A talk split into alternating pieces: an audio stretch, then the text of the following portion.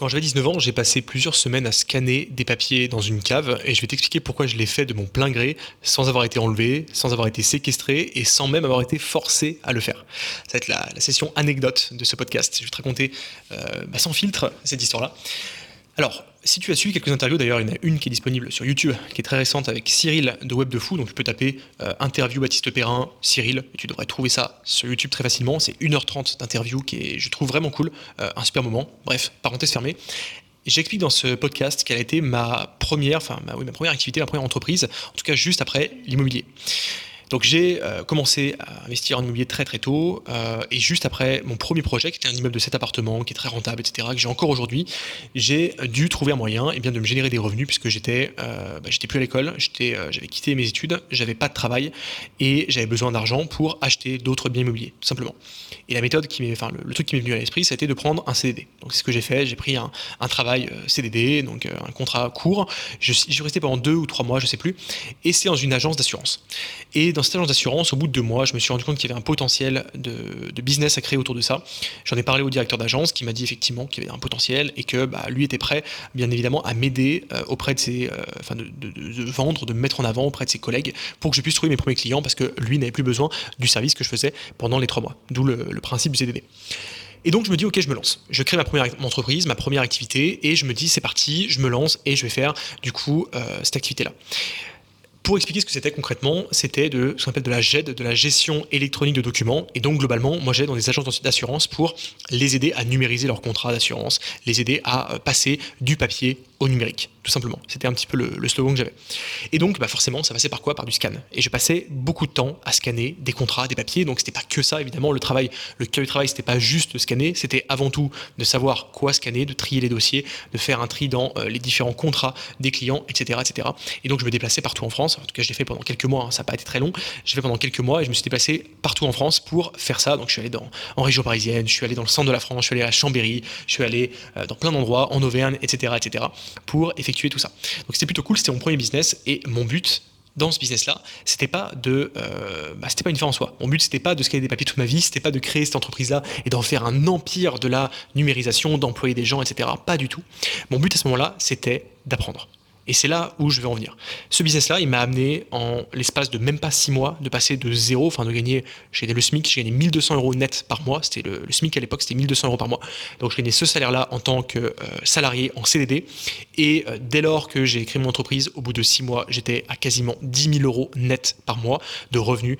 Euh, donc c'était juste incroyable. Et je rappelle, je scannais des papiers. Donc j'ai réussi à passer d'un SMIC qui était à l'époque plus bas qu'aujourd'hui, à 10 000 euros par mois, ce qui était à l'époque encore une fois plus qu'aujourd'hui, hein, parce que l'argent a bien déprécié depuis. depuis pardon. Euh, je précise 10 000 euros par mois avant charge, hein, avant charge sociale, hein. euh, donc 10 000 euros brut, comme on dit. 10 euh, 000 euros par mois avec une activité qui était vraiment, on peut le dire, pas extrêmement prestigieuse. J'étais pas consultant, j'étais pas commercial, j'étais pas, j'avais pas un poste vraiment haut de gamme, on va dire, qui peut beaucoup rémunérer. C'était simplement un service basique de numérisation, de tri et de scan de documents. Et encore une fois, quand je parle de la cave, c'est pas une blague, c'est pas une analogie. J'ai vraiment scanné pendant des semaines des documents dans une cave parce que l'un des agents d'assurance n'avait pas d'autre espace et j'ai dû me retrouver dans le sous-sol de l'agence en train de scanner dans le noir, sans fenêtre vers l'extérieur, mes documents. Donc c'était plutôt drôle. Franchement, c'était difficile à l'époque. C'était vraiment très difficile parce que j'étais seul. J'étais euh, dans des logements qui n'étaient pas très qualitatifs à chaque fois parce que je louais en courte durée, on va dire, des chambres chez l'habitant en général pour payer moins cher et je, me débrouillais pour, euh, pour économiser le plus d'argent possible parce que je te le rappelle, mon but c'était d'épargner le maximum d'argent pour pouvoir continuer à investir. Donc à ce moment-là, je dépensais, euh, bah euh, à ce moment-là, je dépensais 220 euros par mois de logement. Donc j'avais une chambre chez l'habitant qui me coûtait 220 euros par mois. Donc je te laisse imaginer, c'était super cool d'ailleurs. Euh, les gens étaient adorables et j'étais hébergé du coup pour ce prix-là. Et je gagnais à ce moment-là, non pas 10 000 euros, c'était un peu moins, c'était au début de l'activité. Mais quand j'étais en la cave, je devais gagner, je crois, 7 ou 8 000 euros par mois. Donc voilà, je te laisse imaginer la, la difficulté mentale de gagner autant en travaillant dans une cave et en payant à côté un loyer de 200 euros par mois. Mais j'étais très content, ça m'a permis de mettre beaucoup de côté. Et c'est ce qui m'a permis du coup de continuer mes projets par la suite. Donc j'en suis extrêmement reconnaissant. Mais c'est pas du tout la moralité de ce truc-là. Je suis pas là pour me faire plaindre, je suis pas là pour, pour dire regardez comme j'étais fort, etc. Pas du tout. Le but c'est de montrer que en plus de ça, j'ai pas fait ça pour l'argent, j'ai pas fait ça pour gagner le plus possible, j'ai fait ça avant tout pour apprendre. Parce que si j'ai accepté ce poste en CDD dans une, agence d'assurance, ça a été dans cet objectif-là. Si je n'avais pas accepté un CDD au SMIC, je rappelle, j'étais pas non plus euh, à la rue. Hein. Euh, j'avais un diplôme, j'avais étudié euh, deux ans à Lyon, j'avais un diplôme également au Canada, donc j'ai fait un an au Canada. J'ai eu la chance d'avoir une licence, un double diplôme France Canada, donc j'ai pas non plus un diplôme du voilà, j'ai pas non plus un diplôme on va dire ou pas de diplôme du tout quoi. Je partais pas sans bruit des collèges ou quoi que ce soit. Je partais vraiment avec un diplôme qui était bien. j'avais un DUT plus une licence, une double licence, et j'ai accepté de partir dans un poste à 1200 euros par mois. Pourquoi? Parce que je me suis dit à ce moment-là, ok, tu prends ce poste-là, tu vas gagner 1200 euros par mois, alors que je pourrais gagner en allant vivre à Lyon, à Paris, etc. J'aurais pu gagner 2000 euros peut-être.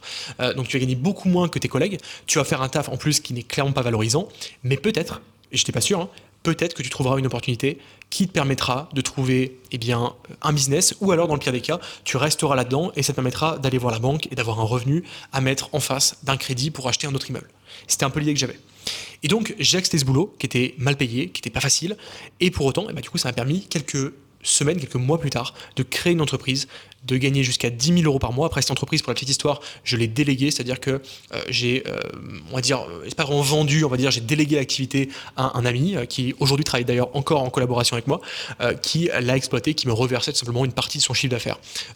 donc, je, lui facturais une partie du chiffre d'affaires qu'il faisait en l'échange bien, des clients que je lui apportais et de l'expertise que je lui apportais pour le former, le mettre à niveau et l'aider à créer lui aussi ce business-là. Donc c'était ma manière à moi de rendre un euh, revenu actif en un revenu passif parce qu'au lieu de gagner bah, 10 000 euros par mois comme je faisais, je gagnais beaucoup moins, mais au moins je n'avais pas besoin de travailler, je n'avais pas besoin de me déplacer et je touchais tous les mois un petit revenu complémentaire qui me permettait d'ailleurs de vivre, hein, qui n'était même pas complémentaire, c'était suffisant pour vivre, c'était pas la panacée, mais c'était déjà suffisant pour avoir un revenu récurrent, encore une fois à montrer à la banque dans un second temps. Voilà où je veux en venir.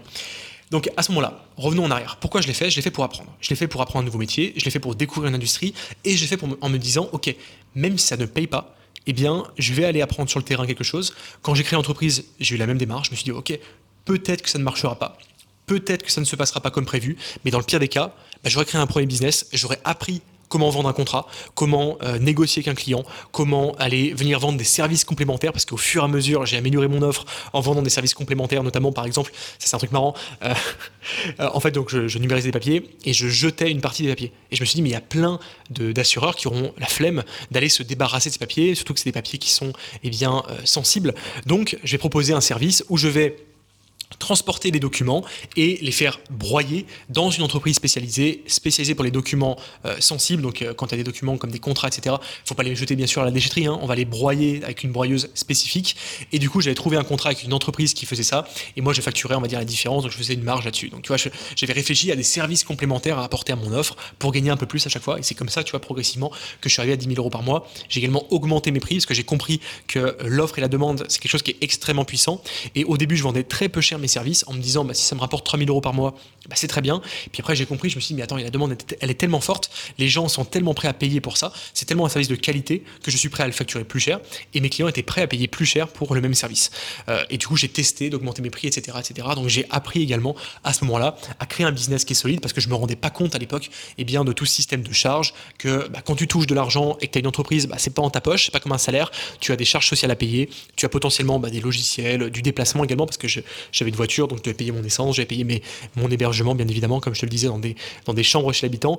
Et tu vois, ça m'a appris la débrouillardise. Ça m'a appris à me débrouiller sur le tas, à, euh, bah, tu vois, au lieu d'aller prendre un hôtel qui allait me coûter 50 ou 60 euros la nuit, hein, je parle pas d'un hôtel, je parle pas d'un 4 étoiles, hein, je parle d'un hôtel très basique, et eh bien je me suis dit, ok, je vais aller trouver sur le bon coin des chambres à louer chez l'habitant. Déjà, ça me permettra de voir du monde, d'avoir des discussions et de pas être tout seul chez moi. Et en plus de ça, ça me coûtera moins cher et ça me permettra du coup d'optimiser ce que je mets de côté chaque mois. Et tu vois, toutes ces choses-là, je les ai apprises grâce à ce business-là. Donc au-delà eh bien, de l'argent que ça m'a rapporté, ça m'a été très lucratif et c'était super. Ça m'a permis d'être plus débrouillard, d'apprendre des choses.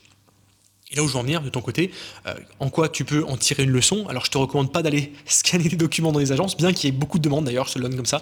Si tu as envie de lancer un business, euh, j'ai encore aujourd'hui des personnes qui me contactent pour me demander euh, si je fais encore cette activité-là, ce à quoi je réponds non, ma vie a beaucoup changé depuis. mais en tout cas, c'est un business qui marchera encore. Mais c'est pas l'idée. L'idée, c'est de te dire aujourd'hui, si tu as envie de lancer un business, si tu as envie de te lancer, d'avancer dans un domaine, ne le fais pas uniquement dans un but financier court terme. L'objectif court terme, ce n'est pas de gagner de l'argent. L'objectif court terme, c'est d'apprendre Je sais, c'est difficile parce qu'on a tous envie de gagner de l'argent, on a tous envie de rapidement encaisser, mais quand on veut encaisser rapidement, en général, on tombe dans des euh, méthodes qui ne sont pas les bonnes. En immobilier, on va aller tomber dans des investissements qui, ont l'air rentables sur le papier, mais qui sont extrêmement risqués. Je prends l'exemple euh, très simple. Tu veux acheter un appartement extrêmement rentable, tu vas aller dans des zones extrêmement risquées où les locataires sont de mauvaise qualité, où tu as des locataires qui ne te payent pas, où tu as des risques également systémiques dans le marché, ou alors tu ne trouveras pas de locataire, et tu vas te retrouver qu'un bien sur les bras qui, sur le papier, extrêmement rentable, mais dans les faits, ne l'est pas du tout. Et au final, ce qu'il faut regarder, ce n'est pas euh, court terme, d'un point de vue court, termiste, pardon, combien ça rapporte, mais plutôt euh, est-ce que sur le long terme, c'est un investissement qui est viable, est-ce qu'il euh, y a de la demande, est-ce que les locataires sont de qualité, etc., etc. Et pour savoir tout ça, ça demande de viser non pas le gain, mais viser d'abord l'apprentissage viser à comprendre comment on analyse un marché, viser à comprendre comment on trouve des projets rentables, viser à comprendre comment on crée un réseau off-market, etc., etc.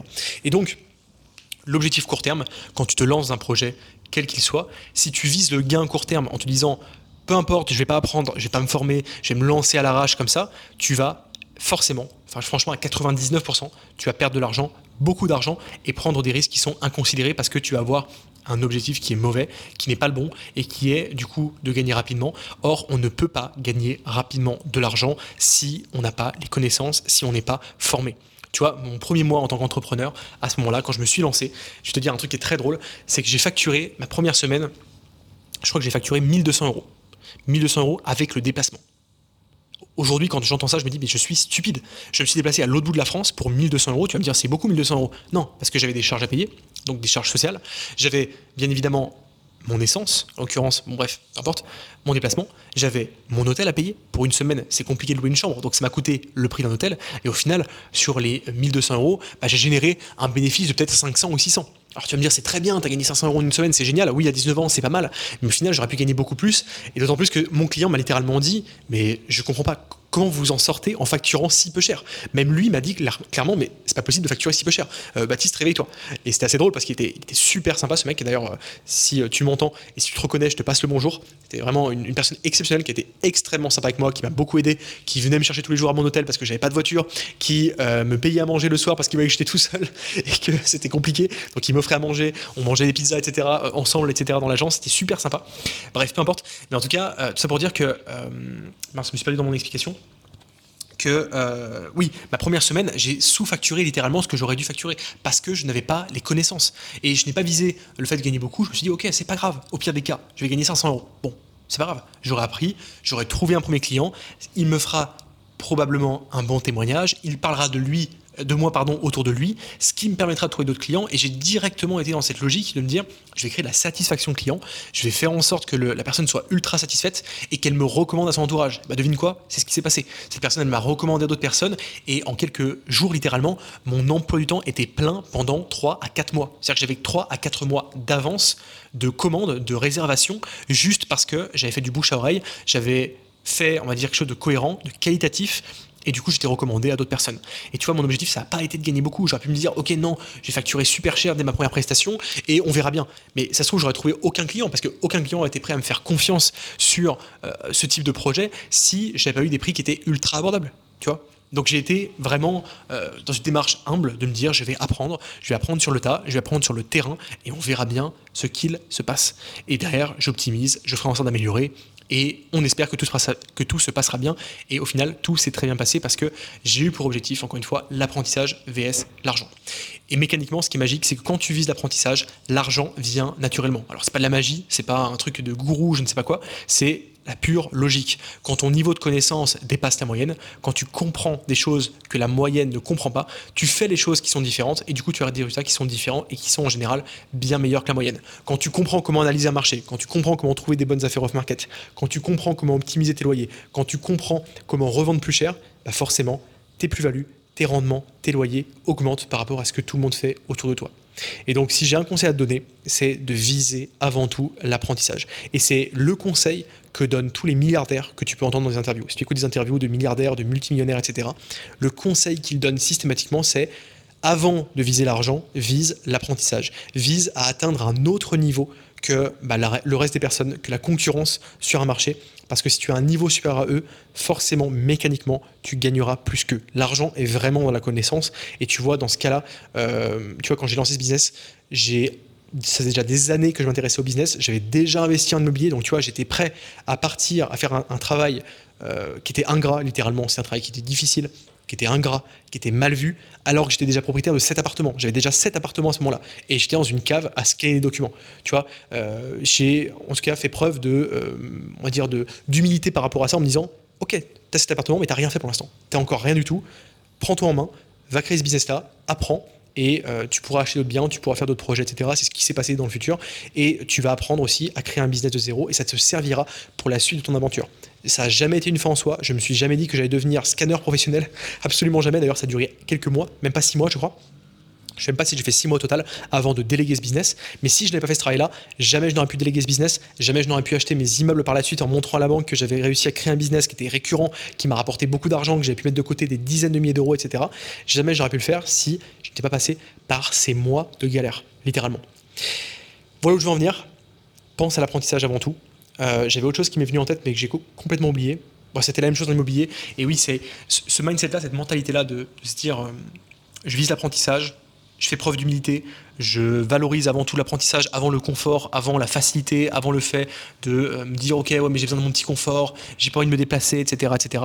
Ça vient euh, d'un voyage que j'ai fait, alors pas vraiment un voyage, c'était mes études. J'ai fait un an d'études à Montréal au Canada. Et euh, à Montréal, enfin au Canada en particulier, c'est un pays d'immigrants. Alors immigrant au Canada, c'est, enfin, au Québec en tout cas, c'est un terme qui est pas du tout péjoratif. Être un immigrant, c'est juste un fait en fait. Moi en tant que Français, j'étais un immigrant au Canada, j'étais un étranger qui vivait au Canada. Et j'étais entouré d'autres immigrants qui étaient soit des Français, soit de pays, on va dire, moins occidentaux. Alors j'ai beaucoup d'amis qui viennent d'Haïti, euh, qui est une île dans les Caraïbes, qui est très pauvre, euh, d'autres amis qui viennent d'Asie du Sud-Est, etc beaucoup d'immigrants au final qui venaient au Canada. Et la mentalité que j'ai apprise de ces personnes-là a été totalement différente de la mentalité que j'ai toujours eue euh, dans mon entourage en France, dans mon petit village de quelques centaines d'habitants autour de Lyon. j'ai appris vraiment une mentalité de, on va dire, comment on pourrait dire, d'être... ah, j'ai pas eu le terme de résistance, de travail, d'acharnement et on va dire de, résilience. Voilà, c'est le mot que je cherchais, de résilience. J'ai appris la résilience grâce à ces personnes, en les observant et en faisant après comme elles. Ces personnes-là, euh, quand tu viens d'un autre pays, en général, euh, moi j'ai pas mal d'amis qui venaient d'Haïti, encore une fois, euh, qui étaient des Haïtiens, qui étaient nés en Haïti, qui étaient venus à 15-16 ans au Canada, donc qui ont vraiment connu la misère, on peut le dire, et qui sont arrivés au Canada dans un pays qui est extrêmement riche. Ces personnes-là, elles sont extrêmement travailleuses. Elles bossaient tous les jours, elles faisaient leurs études. À côté de ça, elles avaient un travail à temps plein dans une épicerie, en tant que vendeur, peu importe. Elles travaillaient dans d'autres, dans des entreprises à côté de leurs études. Il n'y avait aucune excuse, leurs parents ne leur donnaient pas un centime. Elles devaient, ces personnes-là, se débrouiller avec bah, leur travail, alors qu'elles étaient étudiantes. Encore une fois, en France, très peu d'étudiants travaillent à côté de leurs études. Au Canada, il n'y a aucun étudiant qui ne travaille pas à côté de ses études. En, tout cas, j'en connaissais très peu. Euh, la plupart avaient un travail, ne serait-ce qu'à temps partiel, dans un supermarché, dans une boutique, dans une usine, peu importe. En tout cas, elles avaient tous tout un travail. Et c'est cette mentalité-là que j'ai essayé de reproduire euh, dans, euh, bah, dès que je suis retourné en France, en fait, après. Et quand j'ai créé cette entreprise, en me disant, OK, mettons, mettons ton ego de côté. Fais des choses parfois qui sont difficiles, qui sont peut-être mal vues, qui sont peut-être pas entre guillemets à ton niveau parce que tu es diplômé, etc., etc. Mais fais-le dans un but d'élévation, dans un but d'apprentissage, parce que c'est comme ça que tu vas t'élever dans la société. Et cette mentalité-là, bah, c'est pour ça que j'ai vu beaucoup de personnes immigrantes qui venaient d'Haïti, qui venaient de pays vraiment pas, pas simples, hein, des pays qui sont pas simples du tout, et qui sont devenus euh, extrêmement successful au Canada, qui est un pays d'ailleurs au passage où il est beaucoup plus simple de s'élever socialement qu'en France, où les gens sont très travailleurs, il y a beaucoup d'opportunités. Et euh, bah, ces personnes-là sont devenues très riches parce qu'elles sont bougées, parce qu'elles ont adopté une mentalité qui était différente de la masse, qui n'était pas de se dire ok j'ai mon petit confort, je me repose, j'apprends rien, je me repose sur mes acquis, et puis eh ben, le travail viendra à moi, l'argent viendra à moi, j'ai rien à faire. Non, on va chercher le travail, on va chercher les opportunités parce que on est immigrant dans ce pays-là, on n'est pas, on n'a pas la nationalité, on euh, a un statut particulier, donc on va rien nous donner. On a besoin, eh bien, de, faire ses preuves, on a besoin de prouver des choses. Et au final, même en rentrant en France, qui est mon pays natal, etc., euh, dont j'ai la nationalité, etc., ben, j'ai pris cette mentalité-là et je pense que c'est un peu grâce à ça que euh, je me suis motivé à faire ce business-là qui était difficile et qui m'a permis du coup d'apprendre beaucoup de choses et par la suite de créer d'autres business, de me lancer et d'avoir bah, du succès, en tout cas à mon échelle, en toute humilité un certain niveau de succès, on va dire, sur mes différentes activités et tout ça assez rapidement. Et je pense que c'est vraiment grâce à tout ça. Voilà, donc le conseil que je peux te donner aujourd'hui, c'est de te euh, former, apprendre, quelle que soit la manière. Écouter des podcasts, c'est une manière de se former, j'en suis convaincu. Euh, lire des livres, c'est une manière de se former. Suivre des formations, c'en est une. Encore une fois, je prêche pour ma paroisse, c'est normal, je vends des formations et je forme. Euh, j'ai déjà formé plus de 10 000 personnes à l'immobilier sur plein de stratégies différentes, enfin en tout cas plein de, moyens différents, pas de stratégies différentes, parce que j'enseigne toujours la même stratégie qui est l'achat d'immeubles de rapport et l'achat-revente, mais avec des moyens différents, avec un logiciel, avec un livre, avec également une formation professionnelle qui s'appelle Stratégie Empire, qui est une formation complète pour t'apprendre à te lancer en immobilier, à générer un salaire avec une seule opération immobilière. C'est ce que j'ai fait d'ailleurs euh, avant de me lancer dans ce business-là. C'était le premier projet que j'ai réalisé, qui génère encore aujourd'hui près de 1500 euros par mois de bénéfices. Hein. Je parle de bénéfices après avoir payé les charges, les impôts et le crédit. Et donc tout ça, c'est totalement possible quand on prend euh, une stratégie qui est différente de la masse. Ça demande bien sûr d'ouvrir son esprit, de réfléchir et de faire les choses différemment et d'avoir une stratégie qui est différente de ce que fait la majorité des gens.